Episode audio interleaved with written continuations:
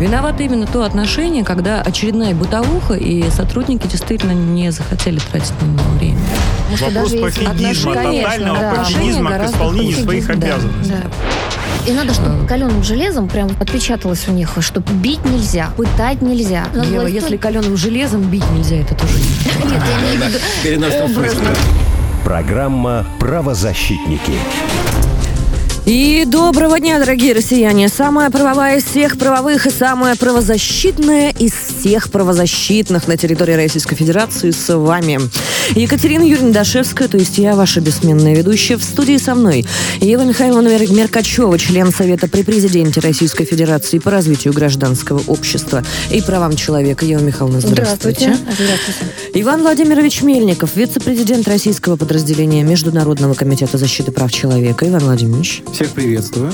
И Александр Александрович Хуруджи, глава комитета по правозащите партии «Новые люди». Александр Добрый день.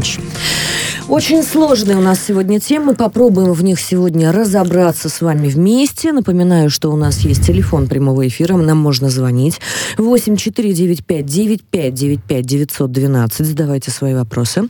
Также у нас есть WhatsApp 8968-766-3311.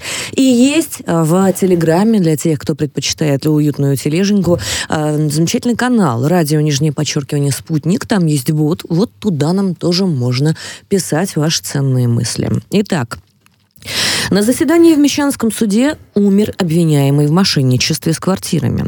В Мещанском районном суде Москвы во время заседания 7 ноября умер 48-летний обвиняемый в мошенничестве бизнесмен Евгений Пчелкин, который до этого более года находился в следственном изоляторе и неоднократно жаловался на ухудшение здоровья. По данным издания, не скажу какого вам, а, примерно через пять минут после того, как обвиняемого завели в зал и сняли наручники, он повернулся к лавке и неожиданно упал. Конвоиры пытались сказать Пчелкину первую помощь. Скорая прибыла через 10 минут, однако лишь констатировала смерть мужчины. Разбираемся, Александр Александрович. Я Жал, сказать... Жалобы были, как же да. так? Дело в том, что и по Пчелкину, по многим жалобы были, и ОНК постоянно посещала. Вопрос заключается в том, что Э, проблема Пчелкина. Конкретно Пчелкина я вот не помню. Но... Коллеги, можно да. договорю? Да, Значит, да. я напомню, что э, в момент, когда я чуть-чуть назад вернусь, когда э, арестовали Кравченко, это, напомню, бывший руководитель медсанчасти Матросской тишины, мы, как правозащитники, высказали свои опасения, что еще сложнее людям будет получать направление на э, проверку здоровья для того, чтобы человек э, доказал, что он не может содержаться в условиях следственного изолятора. К сожалению, наши опасения оказались э, правильными, и мы уже видим вот первый случай, который стал известен благодаря там СМИ. Это не первый, Александр. Напомню, до этого были другие случаи. Да. Я говорю просто после уже Кравченко mm-hmm. из предпринимателей. Были, были после из предпринимателей я говорю, это первый Тоже из таких были. из громких, да. Но ситуация будет продолжаться, поэтому я считаю, что проблема системная и проблема связана с тем, что у нас врачи, которые должны быть той самой независимым э, органом, который определяет, может человек содержаться в условиях СИЗО или не может, фактически настолько запуганы, что они боятся выносить соответствующее решение, направлять на экспертизу независимую человека и, соответственно, подтверждать очевидный факт, что человек не может содержаться в СИЗО. Александр Александрович, Вопреки а мнению кем? президента запуганы продолжается. Кем а, ну, продолжается вот это запугивание с помощью СИЗО и предпринимателей, и, соответственно... Силовиками это все, все э, одна цепочка. И мы видим сейчас, что вот очередной случай. Скорее всего, после смерти бизнесмена Евгения Пчелкина будут проведены проверки. Найдены и наказаны, скорее всего, какие-то виновные. Будут ли, да, вот, Иван, Большой это еще вопрос. вопрос. Это посмотрим, как ОНК еще а, проверку Какой поможет ОНК? провести. ОНК, ну, в данном случае Москвы. Какой, Саш? Его нету а, вот. сейчас уже. Ну, почему нет? Ну, потому что, потому что в этом вся беда. Потому что люди спят на полу. Всем плевать на это. Сейчас создана такая система общественного контроля, э, она просто вот абсолютно подчинена вертикали того, что скажут в УФСИН города Москвы. В этом проблема, и поэтому люди будут дохнуть там, как мухи. Смотрите, и по-другому я не могу у сказать. У нас несколько вот в этом случае отразилась а, тенденция, да, таких печальных тенденций. Тенденция первая, у нас огромная смертность в СИЗО. По моим данным, больше 30 человек в этом году скончалось от болезней. Это рекорд. Рекорд даже ну, не последних... До пятилетки, mm. это даже больше, чем за несколько, не знаю, там, может быть, за 10 даже лет. А вторая проблема, предприниматели по-прежнему берут под стражу. Мы видим, и на примере Пчелкина, вот мы как раз это можем доказать. Mm-hmm. Третья проблема, даже когда состояние человека столь тяжелое, а следователь, получая документы, а у меня есть, э, мне прислал адвокат, я надеюсь, она, может быть, к нам подключится, и в, и в этих документах ее обращение очень, очень подробное и такое трогательное. Следователь, аргументированное, кстати, аргументированно, да. И следователь, кстати, женщина. Поразительно, что женщины-следователи всегда бывают более жесткими. И так вот, адвокат доказывает, что содержать такого человека под стражей не имеет никакого смысла с учетом его заболевания, что это равно смертному приговору. На фоне этого следователь, разумеется, его не отпускает, и суд продолжает э, бесконечно продлевать заключение под стражей. Вот, собственно, что и произошло на глазах у судьи. А давайте спросим адвоката. Вероника Ларионова с нами на связи. Адвокат Вероника, здравствуйте. Вероника, здравствуйте. Да, добрый день. Добрый день. Вероника, человек да. мертв. Э, человек мертв, э, провел э, год в СИЗО, и, естественно, предприниматели, которые содержатся под стражей, обращающиеся за помощью многократно, и такой итог ситуации вызывает серьезный, существенный резонанс. Расскажите, пожалуйста, почему и как так получилось, и почему ваши многочисленные обращения были проигнорированы? А, я считаю, что необходимо как-то переломить э, эту ситуацию. Действительно, уже давно освещалось, в том числе СМИ, что предприниматели держат под стражей. По экономическим статьям, есть, если есть основания и возможность содержать человека не под стражей, а хотя бы под домашним арестом, а мы просили сторона защиты, пожалуйста, смягчите хотя бы меру пресечения до домашнего ареста. На это есть основания человек-москвич. Тем более у него такие серьезные заболевания.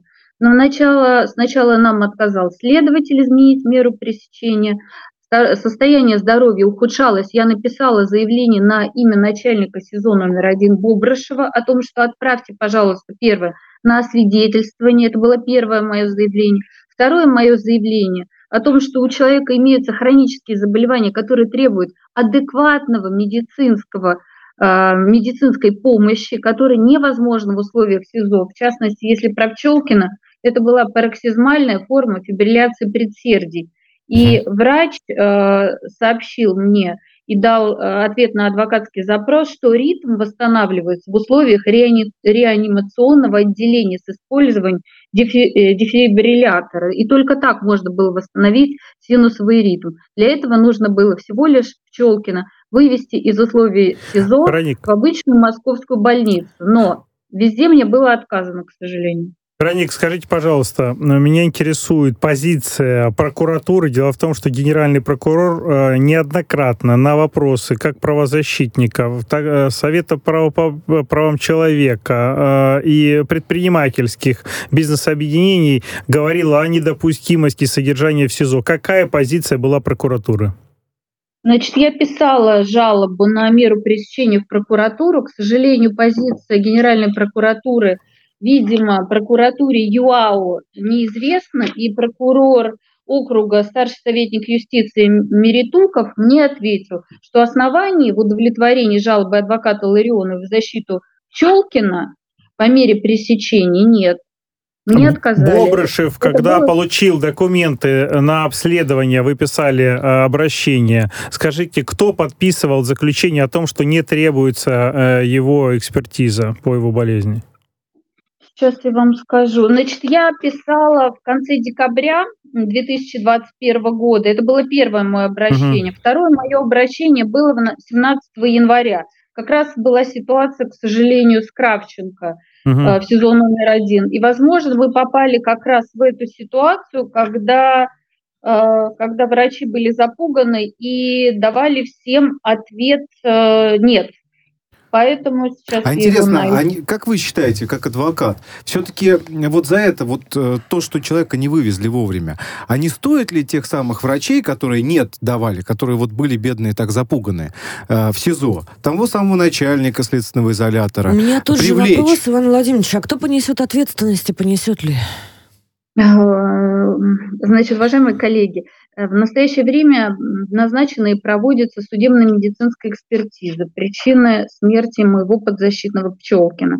Вот когда будет установлена причина, от чего он умер, а, что явилось тому причиной, если вот те заболевания, которые были перечислены в эпикризах, которые я приобщала а, к материалам уголовного дела и направляла в СИЗО, очевидно, будут писать заявления уже родственники о том, что провели э, расследование и действительно а, были, было выяснено, есть ли в этой ситуации основания для привлечения кого-то к ответственности. Спасибо. я Вер, думаю, Вероника это... Ларионова была с нами, Спасибо. адвокат. Спасибо. Человек мертв, и человек умер в СИЗО после многочисленных жалоб. Конечно, на мой взгляд, ответственные должны быть установлены и понести эту ответственность, более того, публично. А мы пока что переходим к следующей теме. Интернет облетели страшные фотографии. А, очень странные дела в Бутурлинском детском доме-интернате для умственно отсталых детей. Судя по этим фотографиям, а, там детей привязывают к кроватям, они а, находятся в учреждении без постельного белья, с буквально одеялами на голове. Эти фотографии мы обсуждали вчера весь вечер, и вчера как раз публикация облетела телеграм-каналы. У департамента, у департамента социальной защиты вопросов к интернату нет. А, при этом фотографии десятки. А, многие классифицировали их как издевательство. И действительно, когда а, смотришь на эти фото, создается впечатление абсолютно дикое, ужасное. А, при этом ни одного внятного ответа ни от Департамента соцзащиты, ни от местных властей так или иначе общественность не получила. Мнения этой общественности разделились. Кто-то утверждает, что это такие методы мягкой вязки, которые э, применяются в э, психушках и дурдомах. Вот, и вполне допустимы для обеспечения безопасности буйных пациентов. Но мы говорим о детском доме-интернате, и здесь действительно у общественности, опять же, вопрос, да, допустимы ли такие э, методы в отношении детей. А это все-таки можно уточнить, псих, психоневрологический интернат или обычный интернат? А мы сейчас вот э, зададим, Псих... зададим этот вопрос автору публикации. А здесь, а, наверное, даже есть а, смысл а, обратиться к властям региона и спросить у них, уважаемые власти региона, собственно, почему департамент защиты, соцзащиты, кроме как все хорошо, проверка проведена, при таком широком общественном резонансе не удосужился дать нормальный людям ответ. Каким образом фотографии попали в сеть, что это за дети, что там происходит. Ответ был достаточно странный. Иван Владимирович, как у вас э, ощущение сложилось вообще? Ну, мне кажется, мягко говоря, странный при том ужасе, который э, просто вот есть на этих фотографиях, а по-другому я назвать не могу, э, когда э, на фото видно явно, что дети привязаны за голову. Э, то есть это угрожает не просто вот, э, это не просто какая-то так называемая мягкая вязка, это там люди, ну, в общем, э, похоже, это угрожает их здоровью физическому. Вот в чем, вот в чем суть. А это не за, стоит забывать, что сироты, и не стоит забывать, что это, в принципе, помимо всего прочего, дети э, с определенными это дети-инвалиды, да, с определенными патологиями. А, и, конечно, очень важно было правильно отреагировать. А в том, что, э, как заявили, там чуть ли не это фейк, в администрации, в местном департаменте соцзащиты, мне хочется задать сразу вопрос. А скажите, а вы вот, э, э, там было дословно сказано, была проведена там проверка, да, соответственно, э, на момент проведения проверки не было ничего найдено и установлено. Э, и, соответственно, попытались как-то это э, сгладить, да, сказать, что это вот якобы неправда все. А вы насколько вообще э, логично, ну, то есть вы полностью провели Дословная проверку? Дословная формулировка звучала так. Да. По мнению мнению чиновников, а, фотографии носят провокационный характер. А, такие ситуации показывают низкий градус доверия к различного рода как раз проверкам а, от э, слуг народа. Хотя альтернативные механизмы ротируемого независимого наблюдения уже много раз были предложены и озвучены, в первую очередь правозащитниками. И сам вопрос методов которые применяются в учреждении. С нами на связи автор публикации да. Александр Ежевский, журналист издания «Блокнот» из Воронежа. Александр, здравствуйте. Здравствуйте, Александр. Здравствуйте. Привет, Добрый день. Скажите, пожалуйста, как э, были получены вами данные фотографии и есть ли подтверждение того, что данные фотографии из конкретного учреждения? Фотографии были получены, ну, сначала был звонок, в общем, в редакцию. Э, поговорили с человеком, рассказала, э, рассказал этот человек о ужасающих обстоятельствах в детском доме-интернате. Мы э, попросили каких-то доказательств. В итоге на наши ресурсы вот упали эти десятки фотографий, и было еще письмо такое как бы сопроводительное, которое поясняло все. Вот. Э, ну, там интересный момент в чем? Мы ведь э, высылали в департамент соцзащиты эти фото, и когда пришел ответ на запрос, в нем, в общем-то, э, не опровергается, что действительно там фото э, относятся как бы к этому интернату. Если посмотреть внимательно... Хотя, согласитесь, ответ... странно, если действительно это провокация, то первое, что должна была услышать общественность, это фото не наши. Да. да. Есть еще интересный момент. Сегодня бабушка к нам приходила, она узнала внука своего на этих фотографиях. Обалдеть. И на моих глазах буквально, так сказать, опознала, потому что ну, там было заблюрено, и она узнала по рукам. Приезжала к нам да. посмотреть на незаблюренные фото, узнала и вот поехала в интернат разбираться. Скажите, пожалуйста, а это все-таки учреждение а, какого типа? То есть это детский а, интернат или все-таки это заведение лечебное? Э, там это детский дом-интернат, но по, э, по типу его, по сути, то есть там должна быть психиатрическая помощь, и там есть как бы, медики. И насколько я понимаю из того материала, который вы писали, а мы читали, а, есть э, дети на этих фото, а, в том числе, которые были связаны без указания психиатра. Я правильно понимаю? Ну, вот так сообщает источник, да, что не было указания психиатра, а их связывали. То есть, возможно, в каких-то случаях это подразумевается возможным, но... Ну, Коллега, а... скажите, пожалуйста, а вы направляли запрос непосредственно в это учреждение или они отказались от комментария? Э, нет, мы направляли только в соцзащиту. Но соцзащита в итоге, кстати, на нас, Саша, на нас заявление написала ВСК. Угу. А, это, простите, как? Это как? Да? И что они смотрели? Да, распространение э, фотографий вот э, с конфиденциальными данными детей, э, ну, то есть они как считают, что даже если лица замазаны, то из-за анатомических особенностей этих детей как бы можно узнать. Вот, и они в ВСК отправили. Обалдеть. Значит, сообщение, что мы, негодяи, вот такие фотографии опубликовали. А, действительно, да, мы, кто так поступает? Да, Обычно новоришап говорит. Потрясающая да. реакция, то есть вместо нормальных объяснений, а, оттуда фото, не оттуда, да. допустимо ли такое отношение к детям или нет, действительно ли это делается для их безопасности, потому что действительно в тяжелых случаях в отношении... Может а, подразумеваться вязка. Может подразумеваться Но есть регламент, есть протокол, тех, как это делается, не более 15 минут, там все должно быть все... Не за шею, да, да, да, запротоколировано. Да? Абсолютно ну, там, верно. Там То есть даже судя по фото, нарушений массы, но четкого ответа от учреждения, от соцзащиты или от а, местной власти не, так общественности не получила. А в этом ли проблема? Вот вопрос. А, вместо этого мы видим а, заявление в Следственный комитет в отношении тех журналистов, которые закономерно вполне задают вопросы. Иван Владимирович, я правильно понимаю, что на текущий момент еще пара заявлений написано, не на журналист? Я со своей стороны лично направил обращение в адрес генерального прокурора Российской Федерации. А, значит, я Спасибо, попросил... Иван да, я попросил его провести проверку всей вот этой вот истории, и я надеюсь, что Генпрокуратура это дело также возьмет на личный контроль.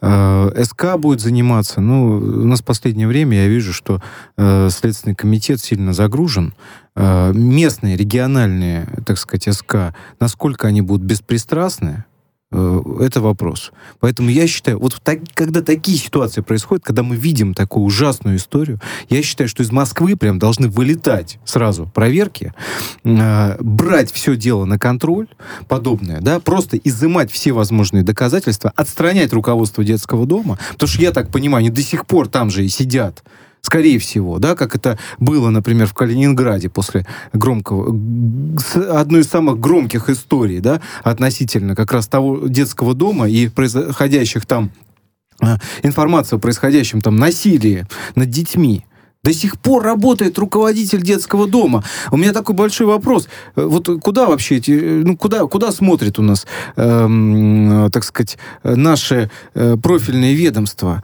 Э, я считаю, что, конечно, так, в этом случае надо всех отстранять, проводить э, яр, значит, показательную проверку, э, выявлять все возможные нарушения, которые есть. И очень важно, на самом деле, помимо всего прочего, еще проверить тех чиновников, которые пишут на журналистов Следственный комитет. Узнать, откуда, ребята, у вас такие дома шикарные, да? Иван Интересные а вопросы вот мы столкнулись в обсуждении этого всего мероприятия в рамках широкой аудитории вчерашнего, потому что я пост телеграм-канал свой тоже сделала, мне было очень интересно, как вообще люди на это отреагируют. И мы столкнулись со следующим мнением, которое сейчас нам дублируют как раз наши слушатели.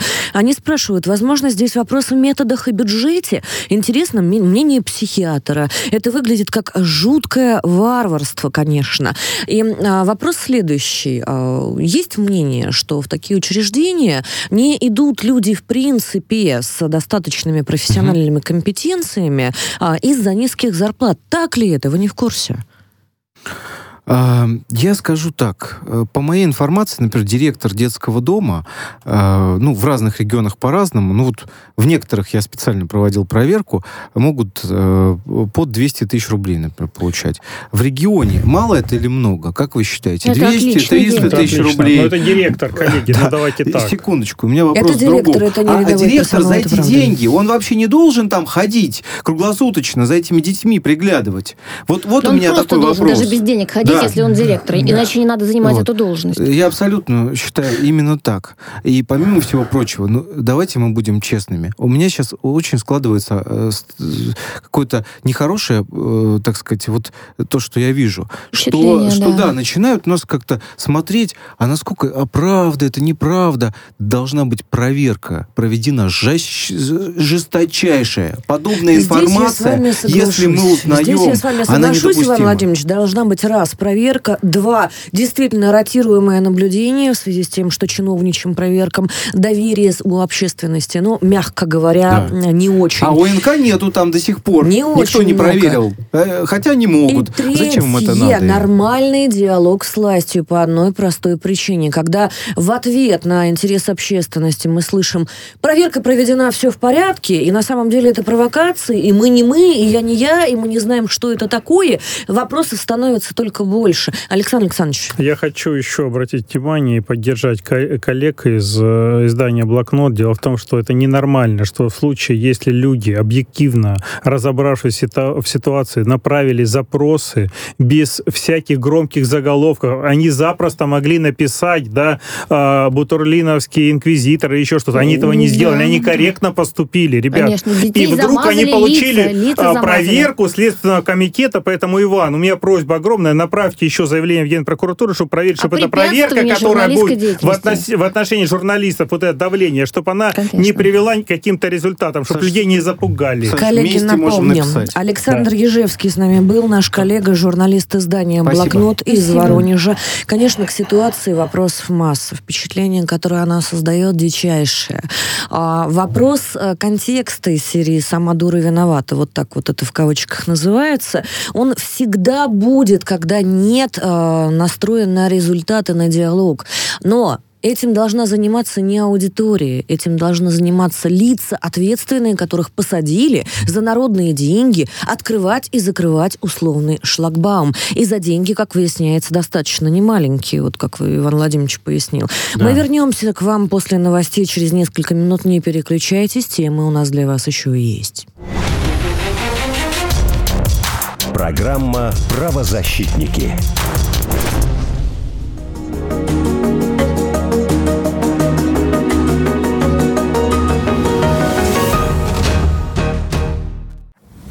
Меня зовут Петр Лидов. Мы начали делать Изоленту live с Трофимом уже года два назад. Ну, в общем, я точно не помню, когда. Когда сели на первую изоляцию. Подумали так, что ну а что так сидеть? Друзей много, поговорить есть с кем, обсудить есть что. Надо делать. Ну и теперь будем выходить по утрам на радио «Спутник». Ждем вас на «Спутнике». Есть что сказать? Говорите. Плюс 7 495 95 95 91 2. Вопросы ведущим. Ваше мнение. Ваше слово. Нам важно это слышать. А еще пишите на WhatsApp. Плюс 7 968 766 33 11.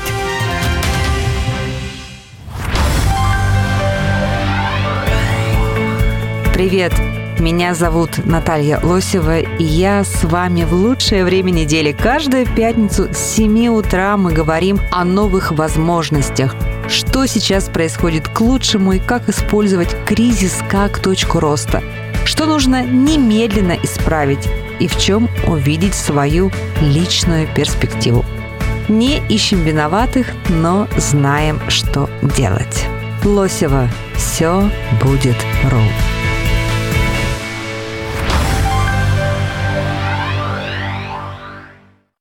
Телефон рекламной службы «Радио Спутник». Плюс 7 495 950 6065. Радио «Спутник». Новости студии Илона Тунанина. Здравствуйте. В Новой Айдаре Луганской Народной Республики предотвратили теракт на газораспределительном пункте, где было обнаружено самодельное взрывное устройство, сообщили РИА Новости в Центре общественной связи МВД ЛНР. По словам собеседника агентства, с места происшествия изъято порядка одного килограмма взрывчатого вещества иностранного производства. Самодельное взрывное устройство уничтожили. В МВД полагает, что диверсию планировали украинские спецслужбы. Верховный суд Татарстана продлил арест Ильназу Галевиеву до 18 апреля 2023 года. Галевиев, напомню, в мае 2021 года застрелил 9 и ранил 24 человека в Казанской гимназии. Окончательное обвинение предъявлено по четырем статьям. Галевиев полностью признал вину.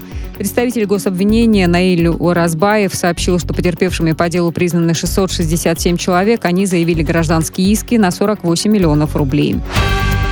Минтранс Индонезии ограничит на время саммита Большой Двадцатки международные внутренние коммерческие рейсы в главный аэропорт Бали, пишут СМИ. Отмечается, что новые правила будут действовать с 12 по 18 ноября. К ним относятся ограничения промежутков времени, когда аэропорт будет принимать коммерческие самолеты, а также запрет на их ночную стоянку. Министр экономики и первый вице-премьер Украины Юлия Свириденко во время встречи с министром торговли США Джиной Раймонда предложила штатам включить украинскую руду и другую продукцию в западную цепочку поставок и таким образом заменить на этих рынках Россию. Также, по ее словам, важно продолжать освобождение от налоговых тарифов продукции украинского экспорта, по крайней мере, до конца 2024 года, заявила Свириденко. Ограничения на подачу электричества ввели в большей части Абхазии из-за аварийных работ на воздушной линии, сообщает пресс-служба Черноморэнерго. Электричество будут отключать на один час пять раз в сутки.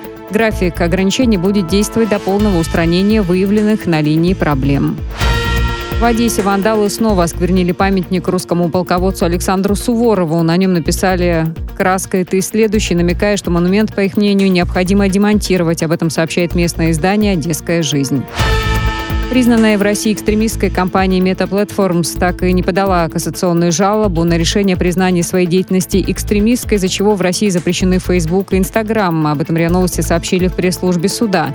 Таким образом, компания лишилась возможности на дальнейшее оспаривание решения Тверского суда Москвы, в том числе в Верховном суде Российской Федерации. Это все новости к данной минуте. Мы следим за развитием событий. Другая актуальная информация в ближайших выпусках.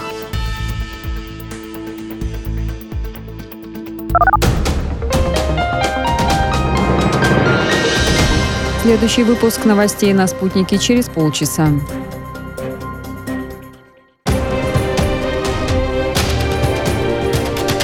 Радио «Спутник». Разберемся. Москва, 91,2. Санкт-Петербург, 91,5 FM. Виновато именно то отношение, когда очередная бытовуха, и сотрудники действительно не захотели тратить на него время. Вопрос пофигизма, тотального да. пофигизма к исполнению своих да, обязанностей. Да. И надо, чтобы каленым железом прям отпечаталось у них, что бить нельзя, пытать нельзя. Ева, если каленым железом бить нельзя, это тоже нет. Нет, я имею в виду Программа «Правозащитники». И снова с вами самая правовая всех правовых программ Российской Федерации. Правозащитники в студии Екатерина Дашевская, Иван Мельников, Ева Меркачева и Александр Харуджи.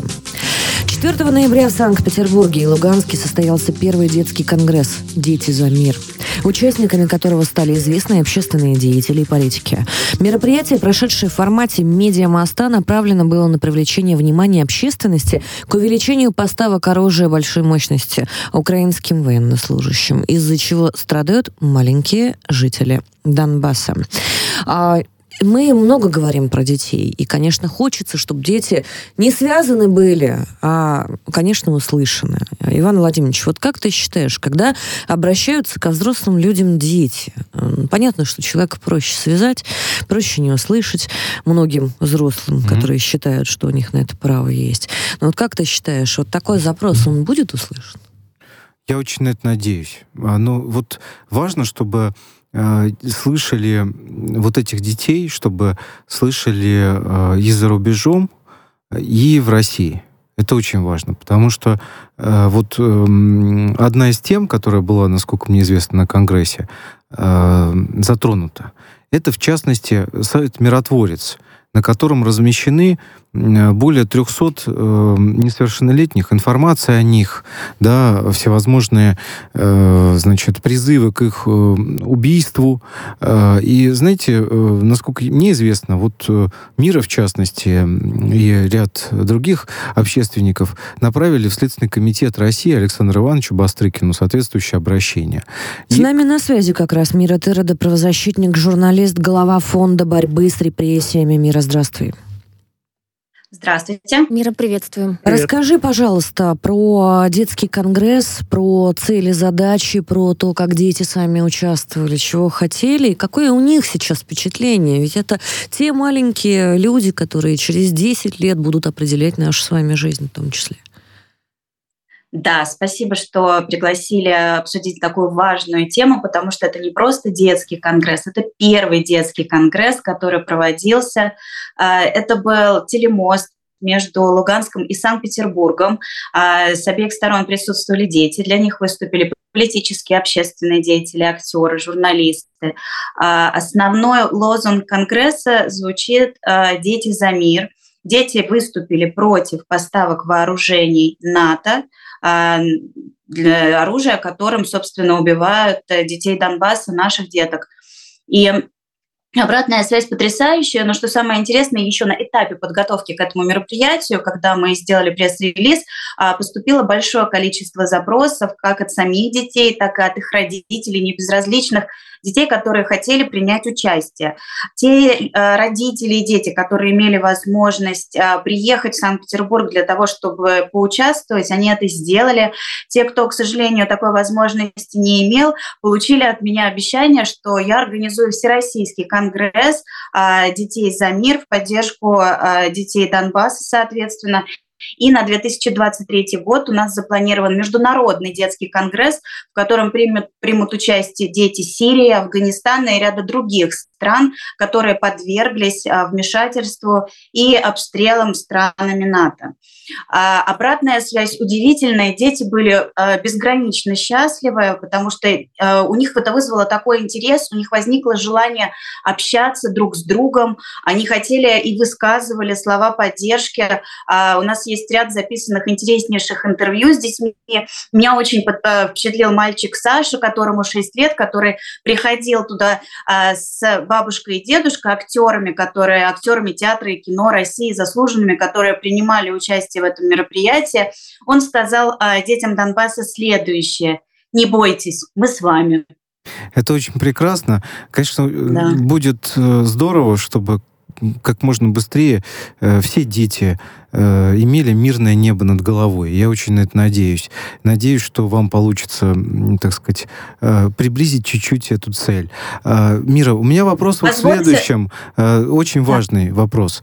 По поводу реакции, э, я видел, что большое количество зарубежных э, средств массовой информации заинтересовались вашим конгрессом. Я прям увидел действительно э, позитивную такую повестку в зарубежных СМИ Да, вот многие там хаят, говорят, вот, только плохое про Россию пишут. Неправда. Пишут и вот э, что-то хорошее как раз в контексте таких важных мероприятий правильных, которые э, организуют коллеги. А, а вот мне интересно, с точки зрения все-таки российских СМИ, а, много ли обратило внимание, по-моему, недостаточно. Вот откровенно скажу, такая важная ситуация, если мы говорим, но, на мой взгляд, вот недостаточное количество российских средств массовой информации обращают внимание. Такое ощущение, как будто бы, как это, разорвана общая такая повестка, а, значит, э, нам интереснее писать про то, что Филипп э, Бедросович какой-нибудь сказал, понимаете? Это вот важно. А то, что э, детей э, жизни так или иначе зависит, э, об этом, так сказать, не, не настолько важно ну, поговорить. Ну, интересно, действительно. Я кто-либо, отвечу, кто-либо, Владимирович, в чем, кто-либо, в чем мира, мира, мира, а кто-либо из тех, а, а, кто писал а, в России или за рубежом про мероприятие, задал вопрос в адрес а, как раз-таки инициаторов поставок а, вооружения в сторону а, Украины а, о том, насколько важны мнения других детей? На самом деле дети сами синициировали этот вопрос. По результатам и по итогам, по завершению Конгресса было отправлено два обращения на пяти языках мира. Нам помогли перевести в тот же день наши друзья за рубежом да. эти письма. И мы отправили в Организацию Объединенных Наций и в Детский фонд при ООН, ЮНИСЕФ а, коллективное обращение детей с просьбой прекратить поставки оружия. Безусловно, с учетом того, что вся информация на Западе из нашего информационного поля прорывается к ним с небольшим опозданием, но уже а, завтра, например, мы будем в Австралии обсуждать это прекрасное событие, и это только начало. Хочу ответить быстро Иван Владимировичу по поводу а, недостаточности освещения российскими СМИ. Хочу, пользуясь случаем, обратить внимание на очень важный э, момент, который мы сегодня обсуждали на телеканале «Звезда» в открытом эфире.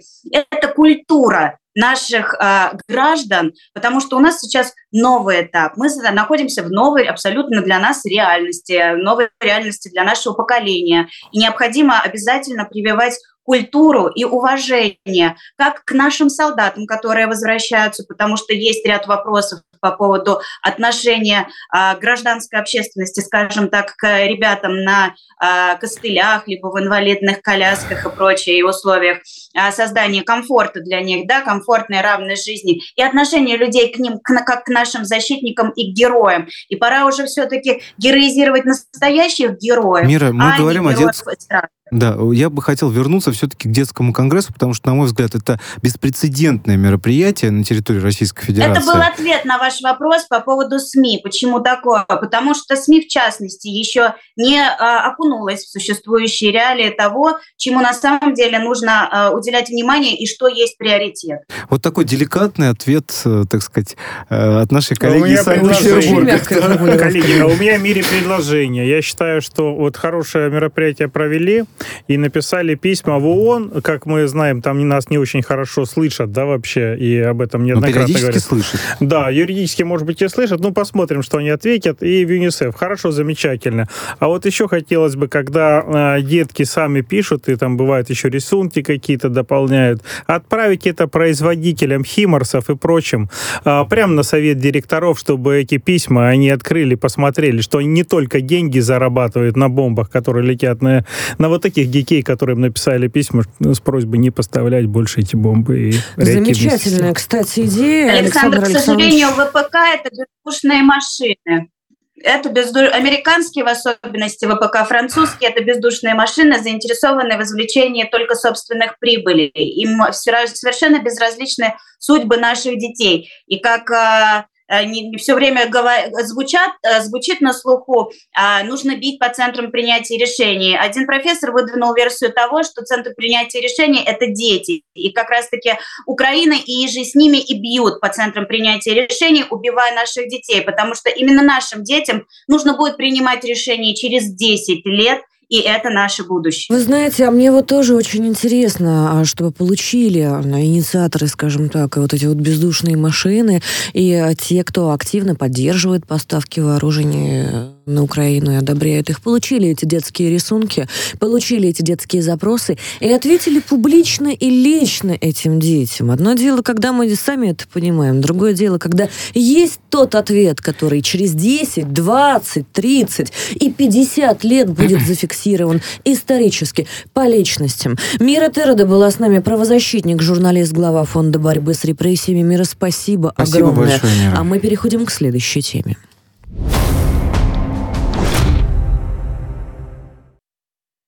Правозащитник в рамках общественной деятельности обязала прокурора и администрацию работать и принять меры по незаконным стройкам в городе, продажу участка детского лагеря частному лицу, где по условиям договора должен быть, собственно, детский лагерь. А на его месте стоит отель, баня, и ресторан. Удивительно, рядом никогда такого не было, Ева Михайловна. Вот, вот опять. опять. Расскажите, пожалуйста, о чем идет речь. Да, на самом деле, тут я даже скажу не про то нарушение, которое общественник выявил. Не только она, ей помогали жители города, есть активная часть, у них там чаты, они все бурлят. Молодцы, молодцы. Вот это истинное гражданское общество, которое против того, Какой чтобы... город?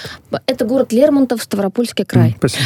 А, так вот, все ей удалось. То есть это победа, в том числе благодаря тому, что она юрист профессиональный, mm-hmm. и, и, если не ошибаюсь, она меня поправит, это бывший следователь, она у нас. То есть такая э, девушка боевая, которая знает, э, как правильно писать обращения, жалобы. И вот она добилась победы. После этого на э, заборе ее дома появились похоронные венки. Венки были по количеству э, членов семей. А она проживает там одна вместе с детьми. Вот ровно количество э, вот, членов семьи, э, вот эти венки повисли. Когда она выложила все это в паблик, и написала, что ей теперь угрожают вот таким образом. А тут же водитель обратите внимание, водитель прокурора города прокомментировал ей, он, он пожелал ей царствия небесного. А тут надо сказать, что он потом извинился, ну, я так понимаю, пояснил, что у него что-то нахлынуло, ну, то есть, чтобы вы понимали, какой уровень, да, этих людей. Угу. Участковый на, в ответ на ее обращение сказал ей, ну, просто снимите да выбросьте, ну что, что, ну, в чем проблема-то? Угу. Ну, бывает, ну, вот, бывают венки, подумаешь, повесили. То есть госохрану ей там какую-то, ничего как, какая никто, госохрана? Он ничего, говорит, никто что не он, он ее, ей сказал, не надо ничего писать, никаких заявлений, ничего mm. не будет. А, да, говорит он, участковый, даже если вы знаете, кто эти люди, ничего им не будет, абсолютно ничего. И вот Катерина приехала в Москву из своего города Лермонтова, она вчера была в Государственной Думе, а, была вот у меня, она ко мне как член СПЧ обращалась.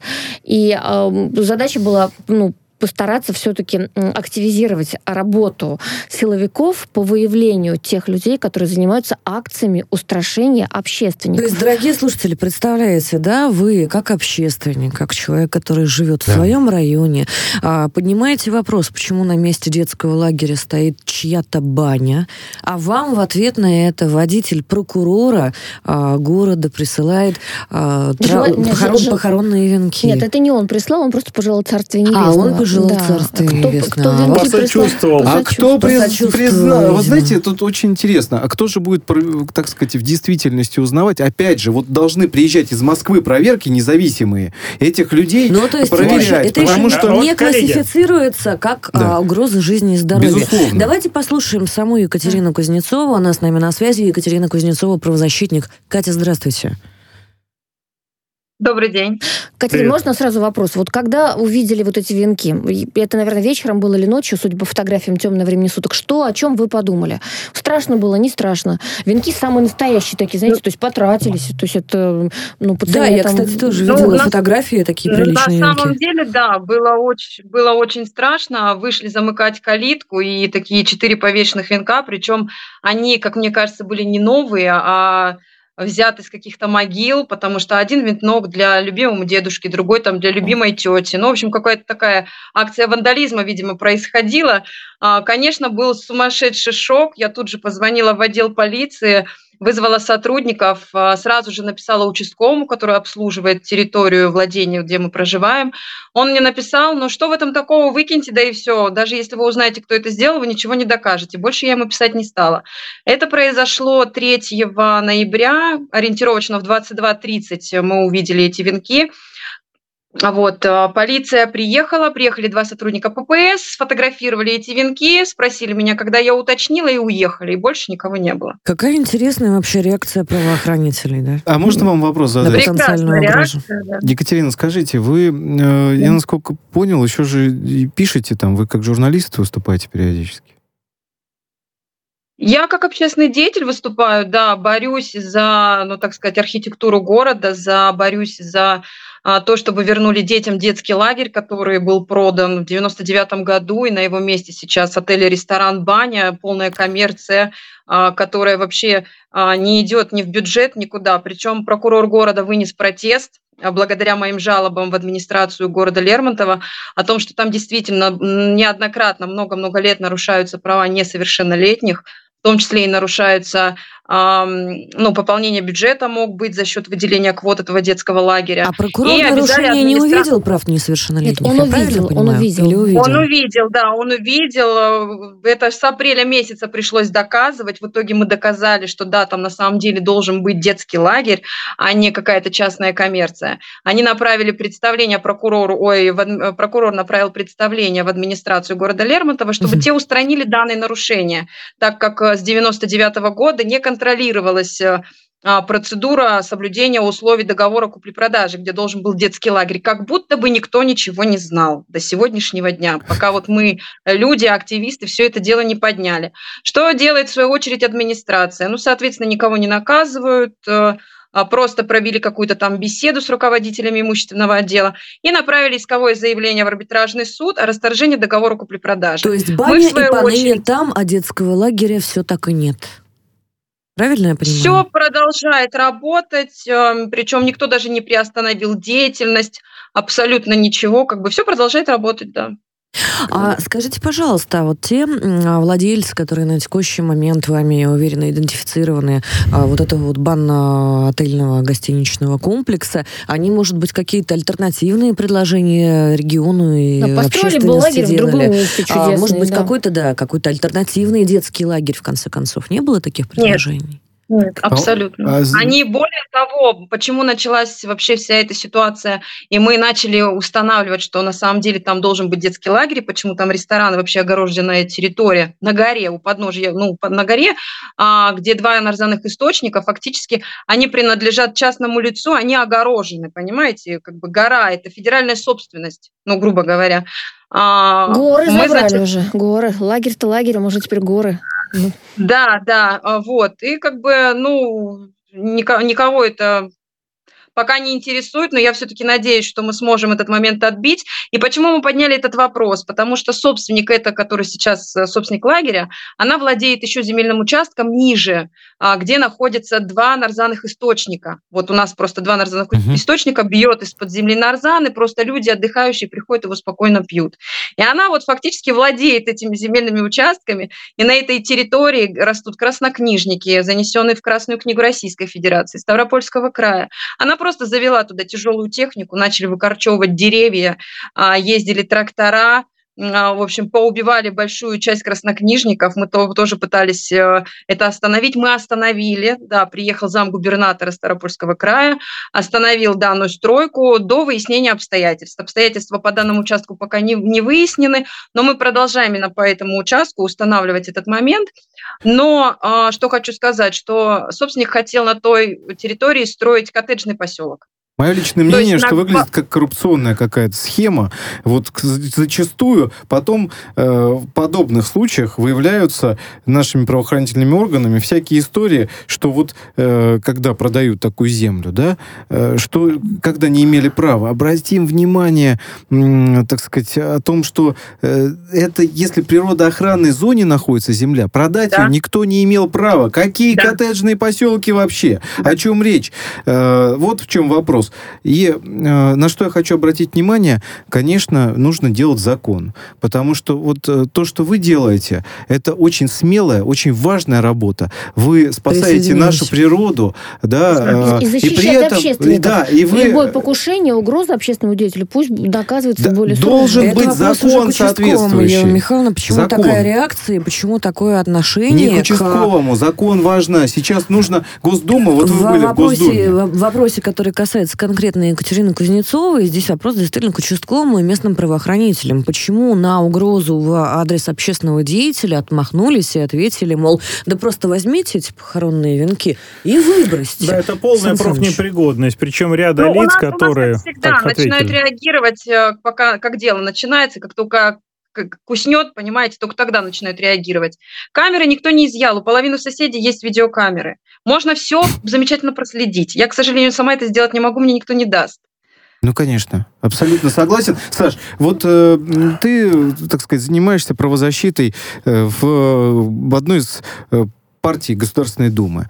Э, ты можешь соответствующий закон предложить инициировать, который бы защищал общественных деятелей? Э, почему люди занимаются бесплатно, значит, помощью э, другим гражданам, при этом нет системы, которая бы реально их защищала? Я считаю, что угрозы это должно быть воспрепятствование деятельности я... общественных. Да. Коллеги, да, я конечно. напомню, что уголовная ответственность должна быть у нас каждый гражданин Российской Федерации должен быть защищен согласно Конституции. То есть то, что произошло в отношении правозащитника, с которым мы сейчас ведем беседу, это нарушение, в общем-то, явное ее конституционных прав.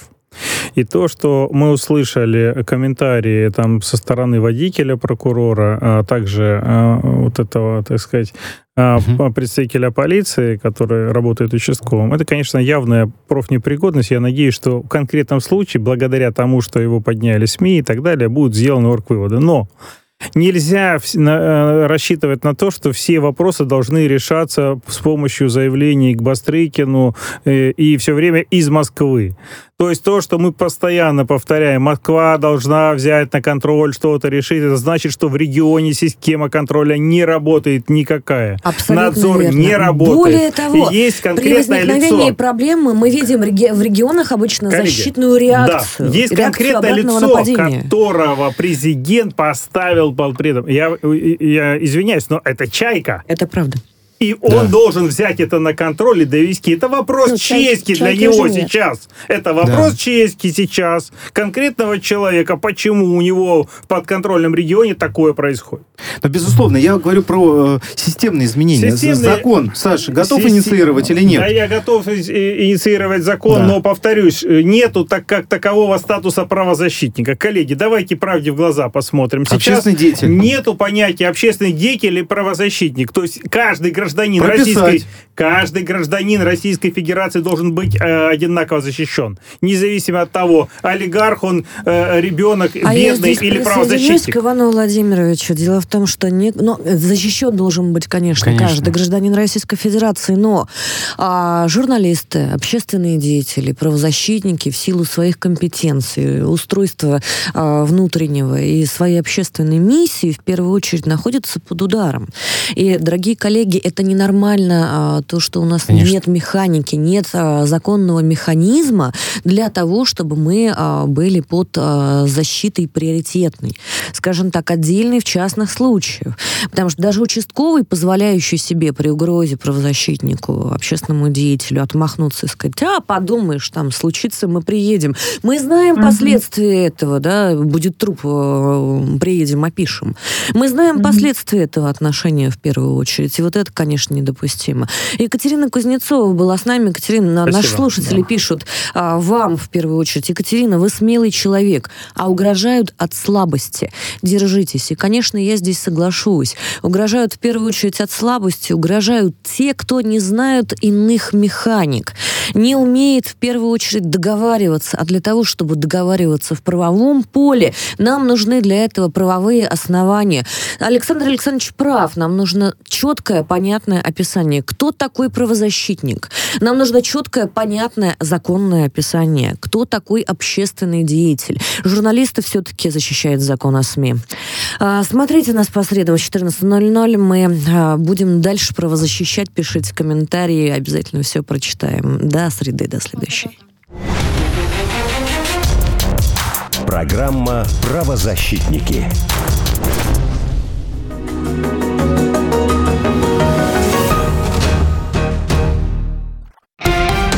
Радио «Спутник». Новости. Студии Илона Тунанина. Здравствуйте. В Новой Айдаре Луганской Народной Республики предотвратили теракт на газораспределительном пункте, где было обнаружено самодельное взрывное устройство, сообщили РИА Новости в Центре общественной связи МВД ЛНР. По словам собеседника агентства, с места происшествия изъято порядка одного килограмма взрывчатого вещества иностранного производства. Самодельное взрывное устройство уничтожили. В МВД полагает, что диверсию планировали украинские спецслужбы. Верховный суд Татарстана продлил арест Ильназу Галевиеву до 18 апреля 2023 года. Галевиев, напомню, в мае 2021 года застрелил 9 и ранил 24 человека в Казанской гимназии. Окончательное обвинение предъявлено по четырем статьям. Галевиев полностью признал вину. Представитель гособвинения Наиль Уразбаев сообщил, что потерпевшими по делу признаны 667 человек. Они заявили гражданские иски на 48 миллионов рублей. Минтранс Индонезии ограничит на время саммита Большой Двадцатки международные внутренние коммерческие рейсы в главный аэропорт Бали, пишут СМИ. Отмечается, что новые правила будут действовать с 12 по 18 ноября. К ним относятся ограничения промежутков времени, когда аэропорт будет принимать коммерческие самолеты, а также запрет на их ночную стоянку. Министр экономики и первый вице-премьер Украины Юлия Свириденко во время встречи с министром торговли США Джиной Раймонда предложила штатам включить украинскую руду и другую продукцию в западную цепочку поставок и таким образом заменить на этих рынках Россию. Также, по ее словам, важно продолжать освобождение от налоговых тарифов продукции украинского экспорта, по крайней мере, до конца 2024 года, заявила Свириденко. Ограничения на подачу электричества ввели в большей части Абхазии из-за аварийных работ на воздушной линии, сообщает пресс-служба Черноморэнерго. Электричество будут отключать на один час пять раз в сутки. График ограничений будет действовать до полного устранения выявленных на линии проблем. В Одессе вандалы снова осквернили памятник русскому полководцу Александру Суворову. На нем написали «Краской ты следующий», намекая, что монумент, по их мнению, необходимо демонтировать. Об этом сообщает местное издание «Одесская жизнь». Признанная в России экстремистской компания Meta Platforms так и не подала кассационную жалобу на решение признания своей деятельности экстремистской, из-за чего в России запрещены Facebook и Instagram. Об этом РИА Новости сообщили в пресс-службе суда. Таким образом, компания лишилась возможности на дальнейшее оспаривание решения Тверского суда Москвы, в том числе в Верховном суде Российской Федерации. Это все новости к данной минуте. Мы следим за развитием событий. Другая актуальная информация в ближайших выпусках.